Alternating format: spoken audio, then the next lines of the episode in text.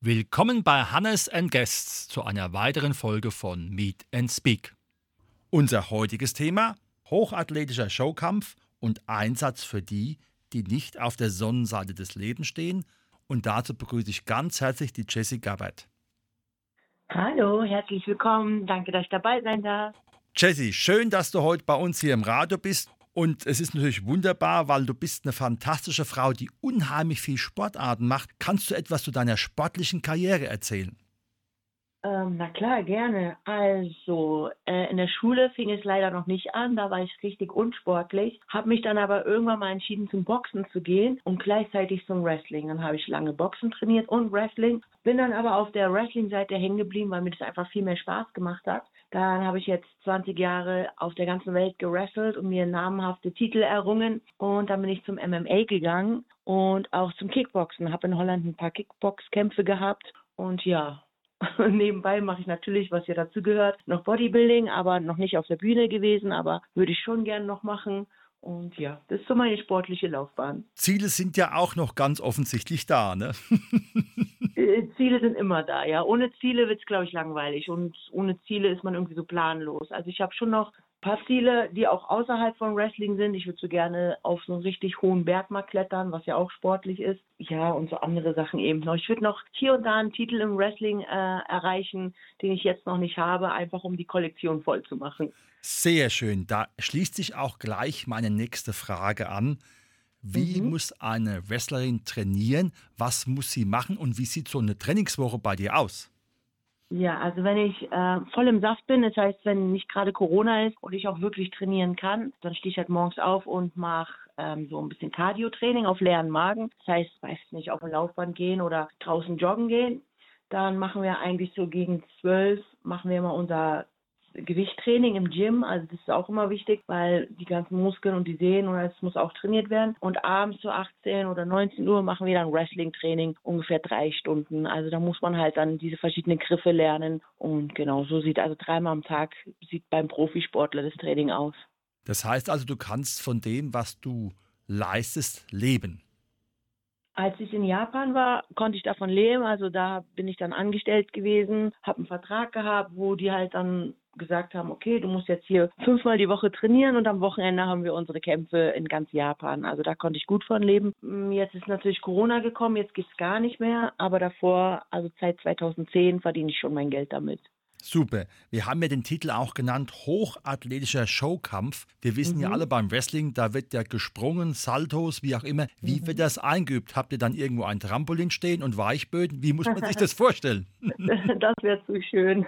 nee, also du musst halt am Anfang deiner Karriere die ganzen Fallübungen lernen. Also das Rückwärtsfallen, das Vorwärtsfallen und das Flipfallen nennen wir das. Und dann kannst du eigentlich anfangen, diese Moves zu lernen. Und dann kommt es halt je nachdem drauf an. Also ich bin zum Beispiel eine Kämpferin, die geht ungern auf aufs dritte Seil. Ist mir einfach zu hoch, tut mir viel zu sehr weh, wenn ich da runterfalle. Und ich bin nicht so, die viele riskante Sachen macht. Aber es gibt halt zum Beispiel die leichteren, weil ich bin ja mittlerweile schon 100 Kilo. Die leichteren Jungs und Mädels, die steigen halt aufs dritte Seil und machen dann diese ganzen Übungen. Und klar, wir haben halt so eine große Sprungmatte, die packen wir in den Ring und dann übt der Kämpfer sozusagen diese Moves da mal ein paar Mal, ob er auch richtig landet, weil er will ja zum Beispiel nicht mit dem Knie im Gesicht landen, sondern halt genaue Position. Und wenn er das dann auf dieser Matte ein paar Mal geschafft hat, nehmen wir die Matte weg und dann muss er das halt auf dem harten Boden machen. Und ich finde es immer faszinierend, wenn die Leute zum Wrestling kommen, zu den Wrestling-Shows, dann haben die natürlich Vorurteile und sagen so, ja, hier, das ist ja total weich und hm. und dann fassen sie den Ring an und sehen, ey, da ist ja echt nichts, da ist ja wirklich Holzboden und eine wirklich ganz dünne Schicht von Stoff drauf. Also es tut schon verdammt weh. Man muss diesen Sport lieben, damit man diese ganzen Aktionen machen kann. Und wenn man jetzt dann weitergeht zum MMA, da ist mhm. ja nun wirklich aktives Powern und Schlagen angesagt. Was musst du dafür alles üben? Ja, also vom Wrestling zum MMA war für mich eine große Überwindung, weil im Wrestling, wie du ja schon sagst, ist ein Showkampf. Das heißt, wir versuchen uns nicht wirklich K.O. zu schlagen. Also wir versuchen halt die Emotionen der Zuschauer herauszuholen, indem wir eine Geschichte erzählen. Das heißt, im besten Fall geht's mir und meinem Gegner nach dem Kampf gut. Klar, blaue Flecken, Luft bisschen weg, ist okay, aber wir wollen ihn halt nicht ausnocken, wir wollen nicht, dass er irgendwelche Platzwunden im Gesicht hat. Und beim MMA ist halt das Gegenteil. Du musst wirklich versuchen, deine Gegnerin auszunocken, weil sonst tut sie es ja bei dir. Und das fiel mir sehr schwer, also einem Menschen wirklich weh zu tun. Aber die Leute haben halt immer zu mir gesagt, ja, Wrestling ist so nicht echt und du hast es gar nicht richtig drauf. Und da wollte ich halt beweisen, hey, ich hab's auch drauf.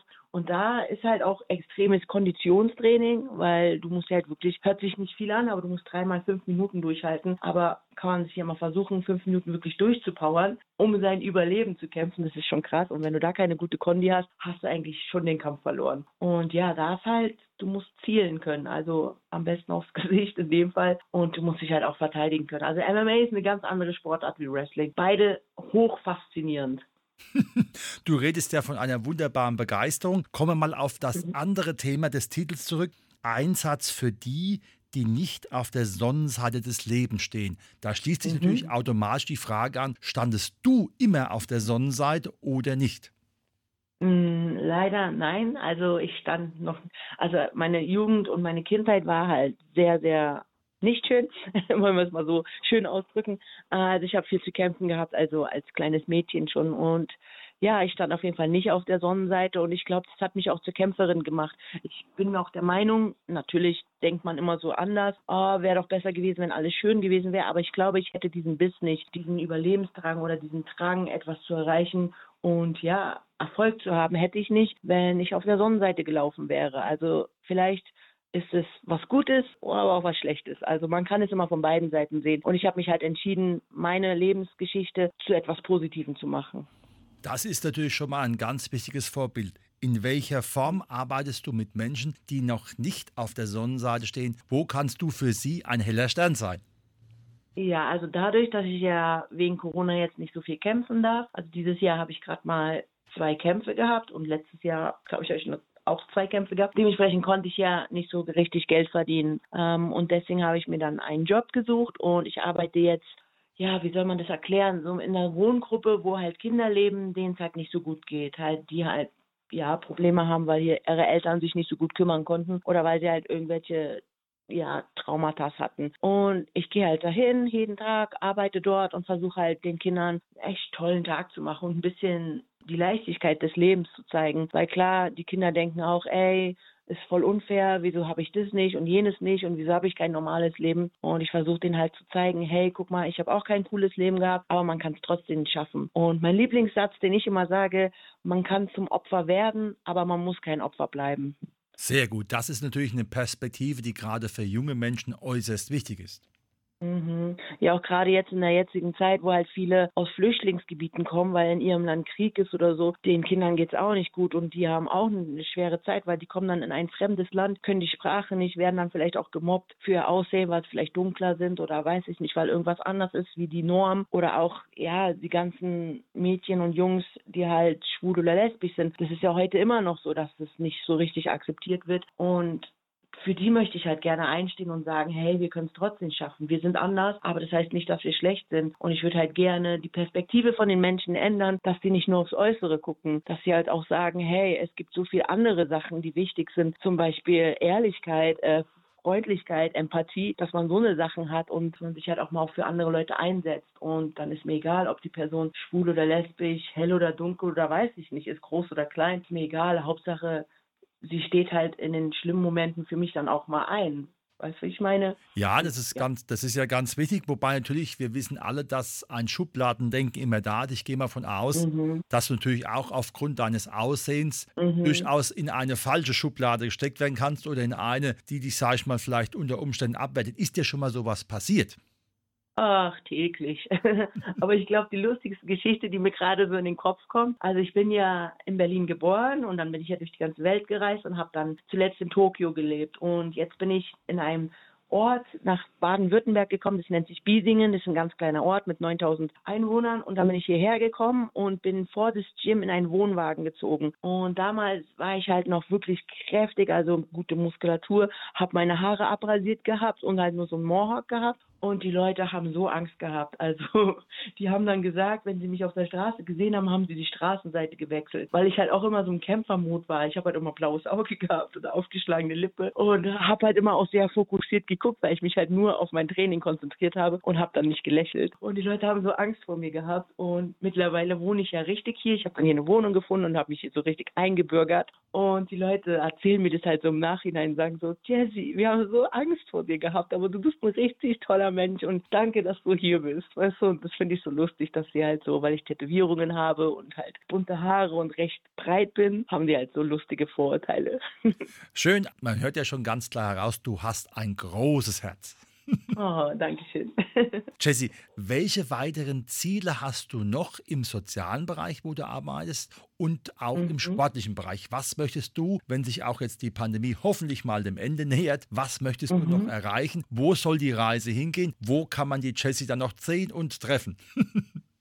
Also ich hoffe natürlich, das ist so mein persönliches Ziel, dass ich wieder mit Udo Lindenberg auf Tour gehen darf, weil mit dem war ich 2019 auf Tour. Also ich hoffe, dass das nochmal passieren wird, weil das war irgendwie die echt schönste Zeit in meinem Leben. Ähm, dann würde ich gerne sportlich und beruflich meine eigene Veranstaltung machen. Die war ja eigentlich schon geplant im April 2020, aber dann kam ja leider Corona. Mittlerweile ist sie auf Februar 22 gesetzt und ich hoffe auch, dass ich das halt durchziehen kann. Und ich würde halt für mich persönlich als beruflicher Sicht eine Veranstalterin sein und halt Wrestling nach Deutschland bringen, aber halt eine andere, eine spektakulärere Form vom Wrestling. Nicht das, was man im Fernsehen kennt, was schöner. Und auf der sozialen Ebene was auch so ein persönlicher Traum ist. Ich würde so gerne auf die Bühne gehen und also bei in Schulen zum Beispiel und so Reden halten und den Leuten halt meine Perspektive zeigen und die halt motivieren und sagen, also dass ich es halt wirklich von ganz unten dahin geschafft habe, wo ich es hingeschafft habe. Und ja, das ist so mein Traum für die Zukunft.